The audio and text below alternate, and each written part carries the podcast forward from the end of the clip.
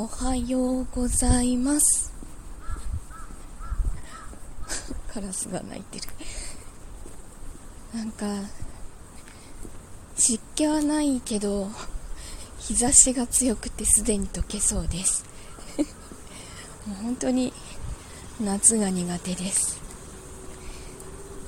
えっと子供の頃から日に当たるとまあ、体調があんまり良くなくて、あのー、日焼け、みんなみたいにこうこんがり綺麗に日焼けをすることがなくて、白いまま赤くなって、えっと、シミそばかすだけが残って、あとはまた白くなるっていう そういう肌質なので、おこっちにもいたか。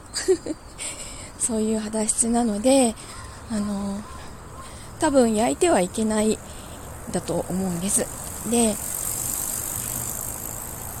中学だったか高校だったか同じようにする同じようにすごく色が白い友達と一緒にあのプールに行ったんですよ。でその子と一緒に焼いてみたいよねっていう話になってあの プールにも入らずその子が持ってきたサンオイルをつけてあの焼いてみたわけです。そうしたらもうあの水ぶくれから始まって、えっと、ケロイドみたいになってしまって背中中が。1ヶ月ぐらい水ぶくれが続いたのかな。あのもう二度と焼いてはいけないと怒られました。なのでもうずっと、えっと、365日日焼け止めは欠かせません。も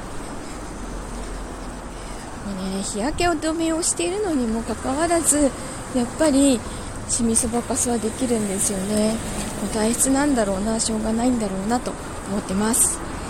さあ 日差しにも負けずわうるさい。日差しにも負けずに今日も仕事に行ってきたいと思います。では皆さんもいい一日になりますように。いってらっしゃい。行ってきます。